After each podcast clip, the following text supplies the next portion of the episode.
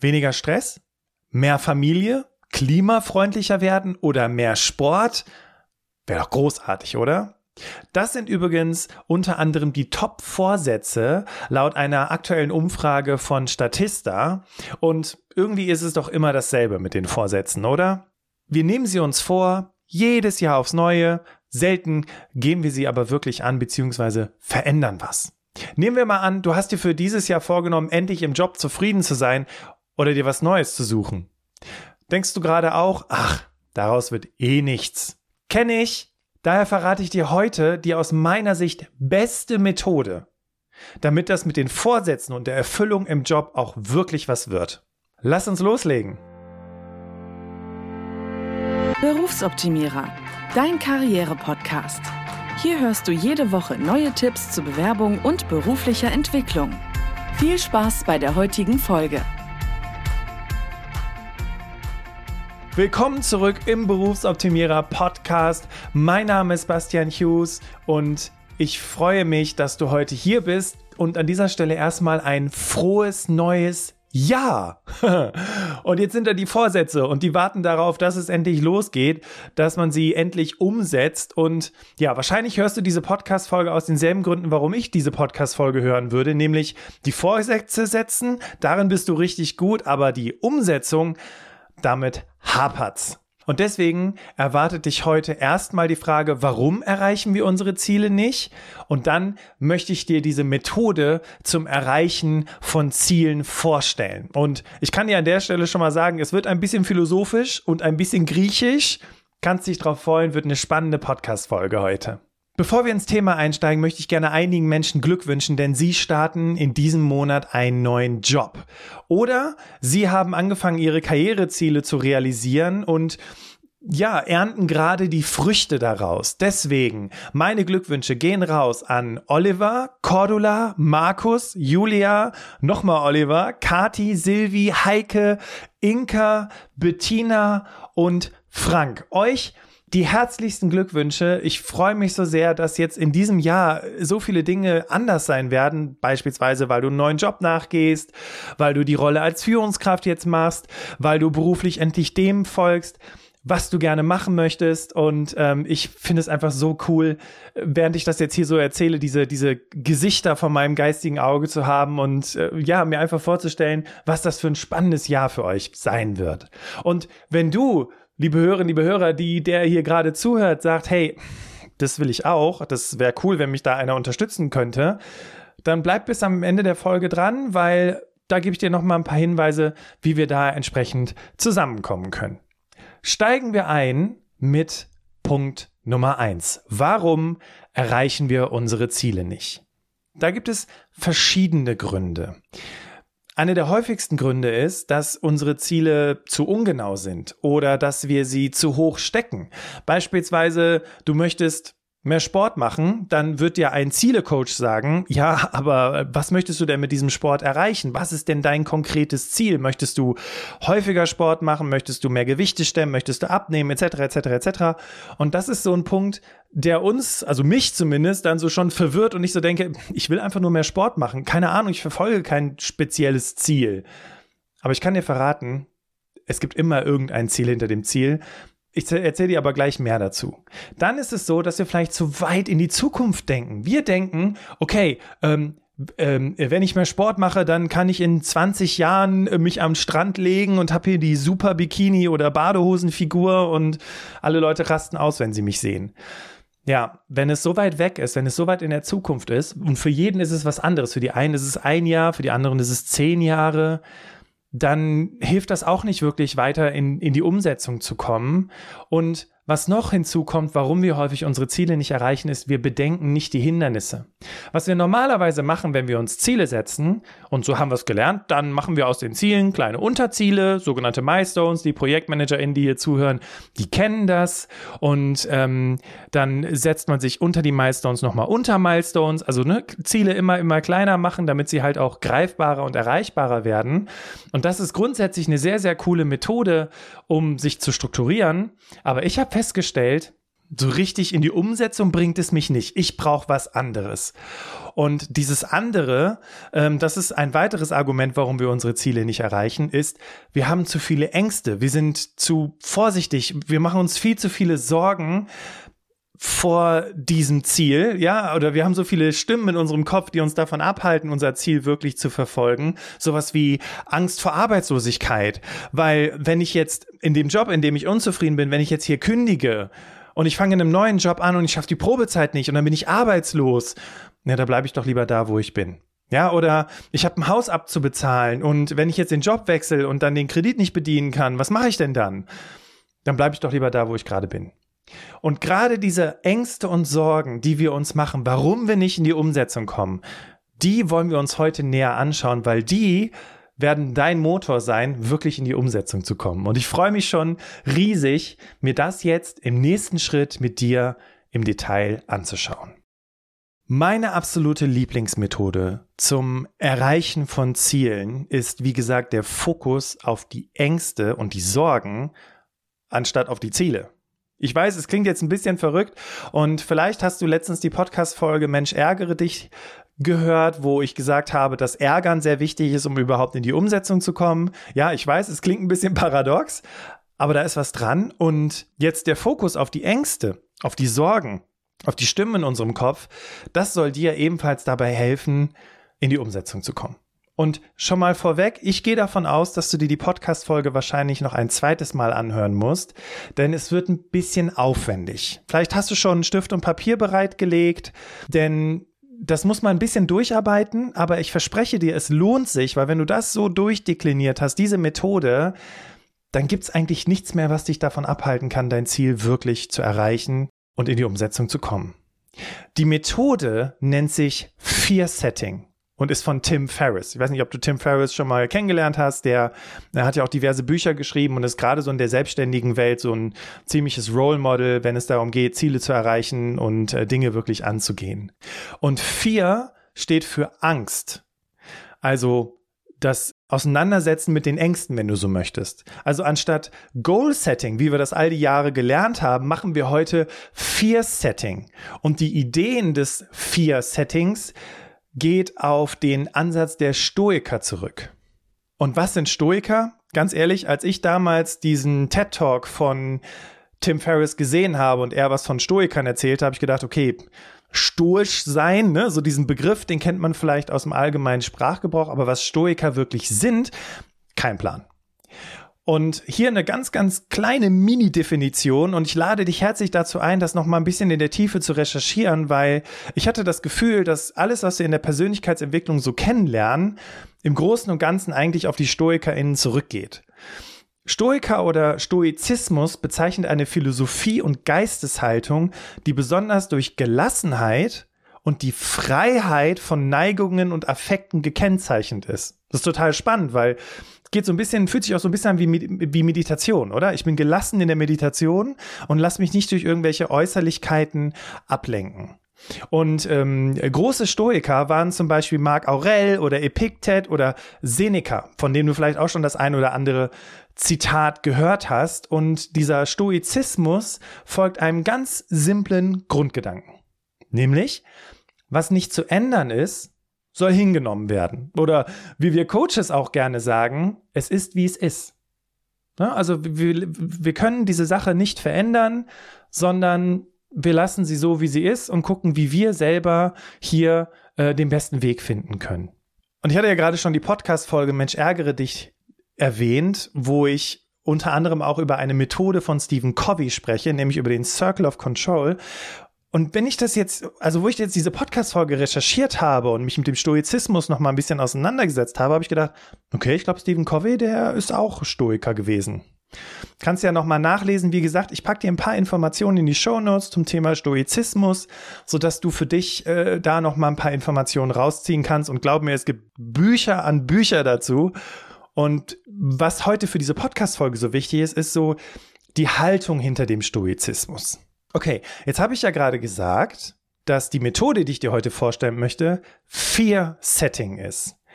Und wie schlagen wir jetzt die Brücke von Fear Setting zu den Stoikern, die ja gelassene, coole Typen sind? Naja, Seneca und wie gesagt selbst bekennender Stoiker soll mal gesagt haben, wir leiden mehr in der Vorstellungskraft als in der Realität. Ja, hast du recht, Seneca, weil den Mindfuck, den ich jeden Tag habe, wenn es darum geht, irgendwelche Dinge anzugehen oder den inneren Kritiker oder die Stimmen in meinem Kopf, die machen mich bekloppt. Ich habe eben noch mit äh, meinen beiden Ansprechpartnern von der Deutschen Post DHL gesprochen, mit denen ich ja auch die Podcast-Folge aufgenommen hatte, wo die sich als Arbeitgeber vorstellen. Und die Mareike sagte, boah, du machst dir so einen Kopf, weil du willst es perfekt machen, du willst es richtig machen, du willst gute Antworten geben und dann denkst du darüber nach, was ist, wenn es schief läuft. Ja, der pure Beweis dafür, dass wir uns da echt komplett verrückt machen können. Und daher wette ich, dass jede, jeder schon mal seine innere Kritikerin, seinen inneren Kritiker kennengelernt hat. Ne, die Stimme in deinem Kopf, die von deinen schlimmsten Sorgen und Ängsten spricht und die dich davon abhält, wirklich in die Umsetzung zu kommen. Und diese Stimmen, die haben wir ja auch in unserem Umfeld, in unserem Freundeskreis, in der Familie. Was? Du willst den Job wechseln? Du bist seit 20 Jahren bei diesem Konzern angestellt. Bist du denn völlig verrückt geworden? So eine tolle Stelle wirst du niemals wiederfinden. Alles schon mal gehört, oder? Genau. Nehmen wir mal an, dein Ziel für 2023 ist es jetzt, mehr Sport zu treiben. Und das war übrigens Ende 2021 mein wichtigstes Ziel, weil nicht nur bedingt durch die Corona-Pandemie, sondern auch durch meine Selbstständigkeit ich eigentlich fast 90 Prozent der Zeit von zu Hause aus arbeite und den ganzen Tag eigentlich nur hier vorm Rechner sitze. Irgendwann ist es dunkel oder meine Frau kommt nach Hause und dann ist irgendwann Feierabend, ja. Und dieses diese fehlende Bewegung, auch dadurch, dass ich nicht irgendwelche Flure entlang laufe in irgendwelchen Büros, sondern wirklich maximal vom Wohnzimmer ins Arbeitszimmer oder vom Arbeitszimmer auf die Toilette gehe. Na gut, Schlafzimmer könnte man noch dazu zählen. Allein das führt dazu, dass ich, dass meine Bewegung natürlich extrem zurückgeht. Ne? Und auch die Fitness, die körperliche Fitness und so weiter. Deswegen war es mein erklärtes Ziel 2021, mache ich mehr Sport. Und glaubst du, das war zum allerersten Mal mein Vorsatz? Mehr Sport? Ha, von wegen. Weißt du, ich habe mir das jedes Jahr vorgenommen und ich habe es jedes Jahr nicht hinbekommen. Und dann habe ich die Methode des Vier Settings kennengelernt. Und habe angefangen, mich mit der Frage auseinanderzusetzen, was sind meine größten Ängste oder meine schlimmsten Sorgen, die mir in den Sinn kommen, die mich davon abhalten könnten, mein Ziel zu erreichen. Okay, wie ist die Methode von Tim Ferriss, also das Fear-Setting, aufgebaut? Im Grunde genommen gibt es sechs Schritte. Und genau deswegen habe ich auch gesagt, am besten nimmst du dir was zu schreiben an die Hand. Es geht erstmal darum, dein Ziel zu kennen. Und die gute Nachricht, du musst jetzt keine smarte Zieldefinition haben mit irgendeiner Deadline oder wie viel Kilo du abnehmen willst oder wie viel mehr Sport du treiben willst. Du kannst einfach sagen, was wäre, wenn ich 2023 mehr Sport mache? Das ist Schritt Nummer eins. Und jetzt wird's spannend. Schritt Nummer zwei ist Definieren der schlimmsten Sorgen. Was das bedeutet, schauen wir uns gleich im Detail an. Ich gehe erstmal so die Reihenfolge mit dir durch. Also Schritt Nummer zwei, Definieren der schlimmsten Sorgen und Ängste. Schritt Nummer drei nennt sich Vermeiden. Schritt Nummer vier nennt sich Reparieren. Schritt Nummer fünf, Nutzen eines Versuchs. Und Schritt Nummer sechs, Kosten der Passivität. Okay, schauen wir uns das Ganze jetzt mal Schritt für Schritt an. Spulen wir zurück in die Zeit 2021. Ich saß also da und habe gesagt, was wäre, wenn ich 2021 mehr Sport mache? Mein Ziel. Was waren meine schlimmsten Sorgen und Ängste im Hinblick auf das Thema Sport? Und jetzt könntest du sagen, Ängste, um Sport zu machen? Was ist das denn für ein Blödsinn? Ja, aber bei mir war das waren das die Dinge, die mich davon abgehalten haben, Sorgen, die ich mir gemacht habe. Beispielsweise sowas wie, ich finde keinen Spaß daran, Sport regelmäßig zu betreiben. Oder Nummer eins, äh, äh, Nummer eins, äh, das Nummer eins Argument, ich habe keine Zeit dafür. Bastian, ich habe Kinder, wann soll ich das denn machen? Meine nächste größte Angst war, neben ich finde keinen Spaß, was ist, wenn ich mir eine Routine mühsam aufgebaut habe und dann kommt irgendwas dazwischen, das mich davon abhält, meinen Sport zu machen? Beispielsweise, ich werde krank. Ich fange mit einer Erkältung ein oder hey Leute, Corona-Pandemie, ja, ich habe Corona. Was ist dann? Was ist, wenn diese Routine durch eine Krankheit wie beispielsweise ein Corona gestört wird. Und warum war das so eine Angst? Na, ich wusste das. Jedes Mal, wenn ich angefangen hatte mit Sport, bin ich irgendwie krank geworden und dann war das Ding gegessen für Ende des Jahres. Was sehr schade ist. Okay, wir haben jetzt also mal zwei konkrete Sorgen definiert und ich lade dich dazu ein, vielleicht auch weitere Sorgen aufzuschreiben. Alles, was dir einfällt, alles, was andere Leute sagen, alles, was dir in deinem Kopf rumspukt, wirklich mal diese ganzen schlimmsten Sorgen und Ängste mal aufzuschreiben. Und jetzt kommen wir zu Schritt drei. Wie kann ich es vermeiden, dass diese Ängste eventuell, die da in meinem Kopf rumspinnen, eintreten? Was könnte ich tun? Und weißt du, dass mir der Spaß am Sport vergeht, das konnte ich für mich lösen, indem ich mich erstmal gefragt habe, welche Art von Sport macht mir denn Spaß oder vielmehr, was brauche ich denn konkret, um Spaß am Sport zu haben? Und kleiner Fun fact, ich war in Fitnessstudios. Ich habe versucht, ähm, mit äh, Runtastic zu trainieren, ja, wo so eine computeranimierte Figur da irgendwie rumsportelt. Und jetzt war Corona-Pandemie, als ich angefangen habe, mich damit auseinanderzusetzen. Und naja, Fitnessstudios waren geschlossen. Ich wollte aber trotzdem Sport machen. Also habe ich durch Zufall, ja eigentlich nicht durch Zufall, sondern ich habe mal für mich reflektiert, wann waren so die Momente, wo mir Sport am meisten Spaß gemacht hat. Und ich bin so ein, so ein Gruppentyp. Ja, ich muss das Gefühl haben, dass ich irgendwie mit Menschen Sport mache. Und dann habe ich durch Zufall das äh, Online-Fitnessstudio meiner Frau entdeckt. Das ist eigentlich, das ist eigentlich nur Fitnesskurse für Frauen, aber völlig egal, weil es geht ja um die Bewegung und habe festgestellt, dass mir das viel mehr Spaß macht, als mit so einer computeranimierten Figur über Runtastic Sport zu machen, weil die Fitnesstrainer dann so auch mit dir interagieren, auch wenn es nur eine Aufzeichnung ist. Aber ich habe festgestellt, ich brauche, um Sport zu machen, ein Gefühl von Gemeinschaft, ähm, Spaß und irgendwie auch eine schöne Umgebung. Das heißt, ich habe dann halt nicht irgendwie im Schlafzimmer äh, Sport gemacht, sondern ich habe, äh, wie du weißt, wohnen wir jetzt mittlerweile im Allgäu. Ich habe dann immer darauf geachtet, dass ich ähm, Spaß am Sport habe und den habe ich, wenn ich zum Beispiel im Wohnzimmer Sport mache, mit Blick in die Berge.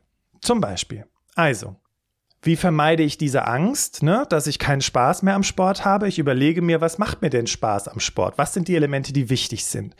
Und jetzt kommt eine ganz wichtige Erkenntnis der Stoiker zum Thema Krankheit. Und die Erkenntnis der Stoiker oder durch die Stoiker, wir wissen ja, die Stoiker haben gesagt, was nicht zu ändern ist, soll hingenommen werden. Und für mich war eine ganz wichtige Erkenntnis, es wird passieren, dass meine Routine gestört wird. Es wird passieren, dass ich krank werde oder dass sonst irgendwas passiert, was mich davon abhält, meinen Sport zu verfolgen. Das wird passieren. Vielleicht muss ich irgendwie zu einem Kunden, vielleicht muss ich in irgendein Hotel, weil ich bei einem Kunden irgendwo vor Ort bin. Es wird passieren, dass meine tägliche Routine unterbrochen wird. Und allein die Erkenntnis, dass das sein wird, gab mir schon die Gelassenheit, weil ich dann gedacht habe, okay, da brauche ich ja gar keine Angst vor zu haben, weil es wird passieren. Ich kann ja genauso gut überlegen, was kann ich denn tun, wenn das passiert? Okay, das war jetzt Schritt drei, bisschen mehr im Detail, sich zu überlegen, was kann ich tun, um die Ängste zu vermeiden. Und jetzt kommt Schritt vier, repariere. Also was kann ich tun, wenn die Ängste tatsächlich eintreten? Ne, wir erinnern uns, Schritt drei war, um die Ängste zu vermeiden. Jetzt Schritt vier, die Ängste treten ein. Ich werde beispielsweise krank, meine Routine wird gestört, ich verliere den Spaß oder was auch immer. Und nehmen wir mal das Beispiel Corona oder eine Erkältung. Was kann ich jetzt tun? Also, es bringt mich aus der Routine raus. Was tue ich jetzt? Ich könnte zum Beispiel andere Menschen um Hilfe bitten und ihnen sagen, hey, kannst du mir in anderthalb Wochen eine Nachricht schreiben und mich fragen, wann ich, äh, ob ich schon mit Sport weitergemacht habe. Weil dieser Druck von außen, der hilft mir, um da entsprechend weiterzukommen.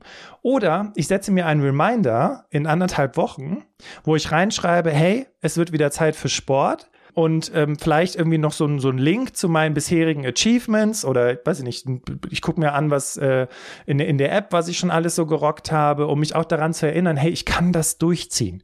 Und diese Krankheit von einer Woche Erkältung im Vergleich zu 365 Tagen im Jahr ist halt nur eine Kleinigkeit und deswegen finde ich auch wieder die Kraft, weiterzumachen. Oder ich habe ja erzählt, ich brauche Menschen um mich herum, ich brauche Gemeinschaft. Ich kann mich auch einfach mit einer guten Freundin, einem guten Freund zum Sport machen, verabreden. Oder ich mache zeitgleich Sport, wenn meine Frau Sport macht zum Beispiel.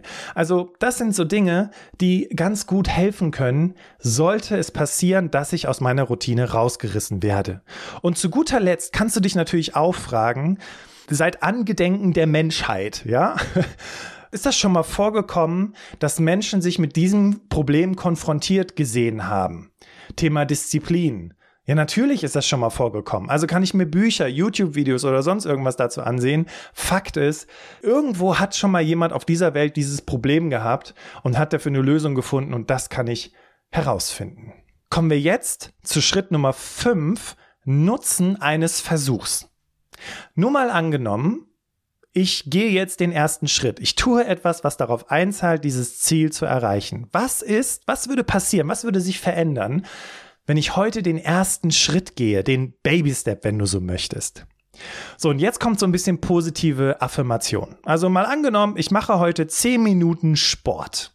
Was würde mir das bringen? Naja, ich weiß, dass ich mich danach besser fühle, weil ich habe ja schon sowas versucht. Ich habe ja schon versucht, Sport zu machen. Und Fun Fact, heute habe ich tatsächlich Sport gemacht. Ähm, und ich merke, wenn ich Sport mache, dann bin ich gelassener.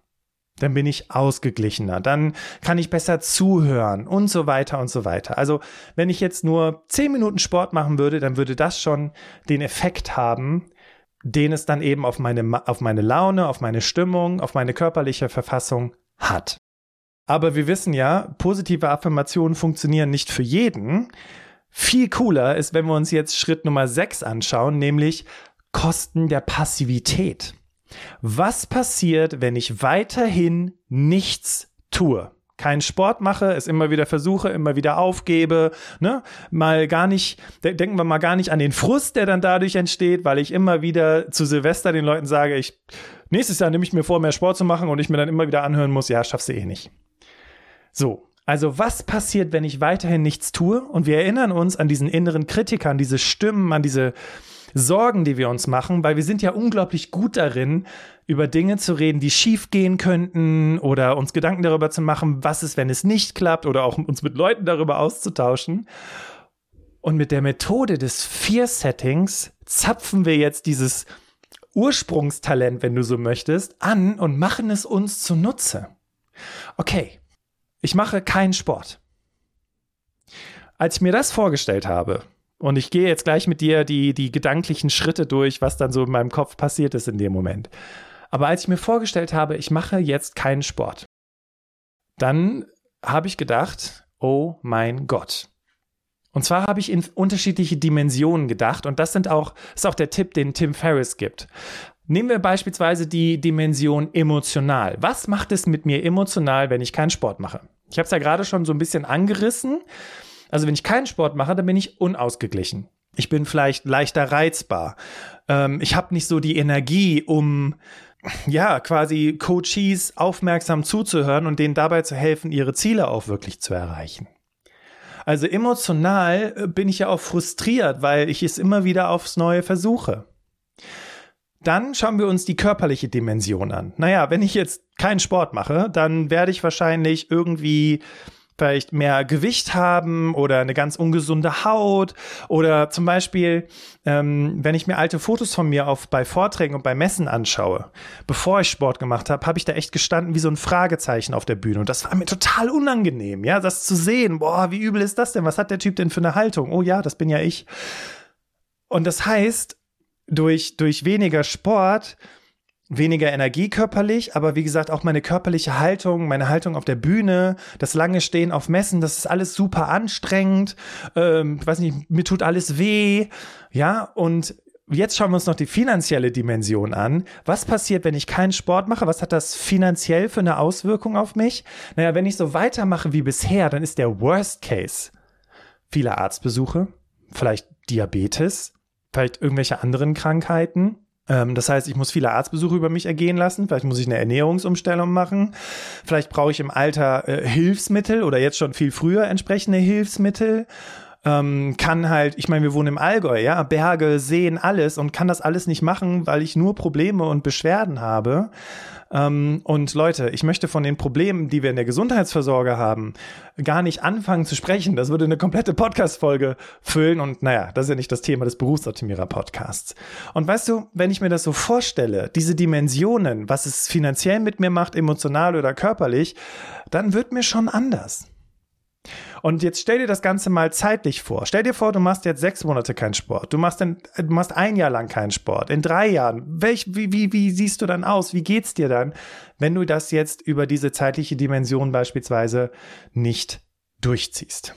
Und mir wurde bewusst, kein Sport zu machen ist keine Option. Das wurde mir bewusst, als ich das so für mich herausgearbeitet habe. Und diese Erkenntnis, kein Sport ist keine Option, weil es so viel auf Auswirkungen hat auf mich, auf mein Leben, auf meine Beziehung, auf meinen Job. Das war das, was mir tatsächlich dabei geholfen hat. Seit 2021 übrigens, wir können mal alle ein bisschen klatschen, regelmäßig Sport zu machen. Ich bin zwischendrin, hatte ich Corona, ich bin krank geworden.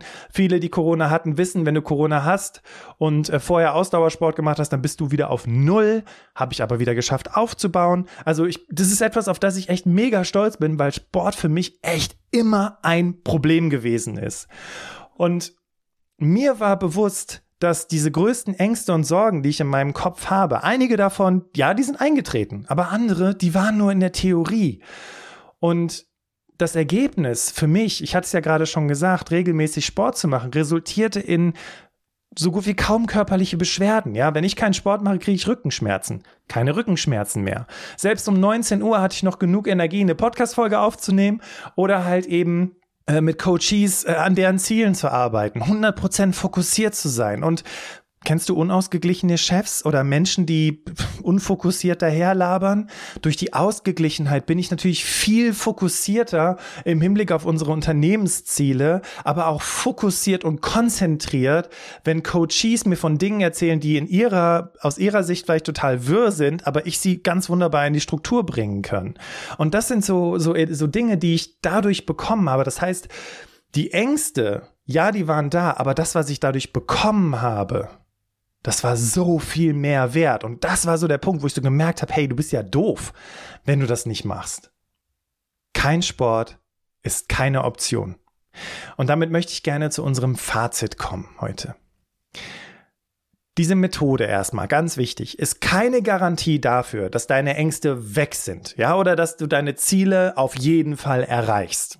Kann ich dir nicht garantieren, kann dir Tim Ferriss nicht garantieren, nein. Aber bei der ganzen Positiv-Denkwelt, Persönlichkeitsentwicklungsgedöns ver vermeiden wir, dahin zu schauen, uns die Ängste wirklich anzugucken, die uns schlussendlich davon abhalten, in die Umsetzung zu kommen. Aber wenn wir uns die Ängste anschauen, wenn wir uns damit auseinandersetzen, dann ist es doch wesentlich wahrscheinlicher, weil wir eine Lösung gefunden haben, wenn die Ängste eintreten und weil wir eine Lösung entwickelt haben, um diese Ängste zu vermeiden, dass wir unser Ziel erreichen. Und deswegen ist das nicht nur Fear-Setting, sondern es ist aus meiner Sicht ein Plan für alle Fälle.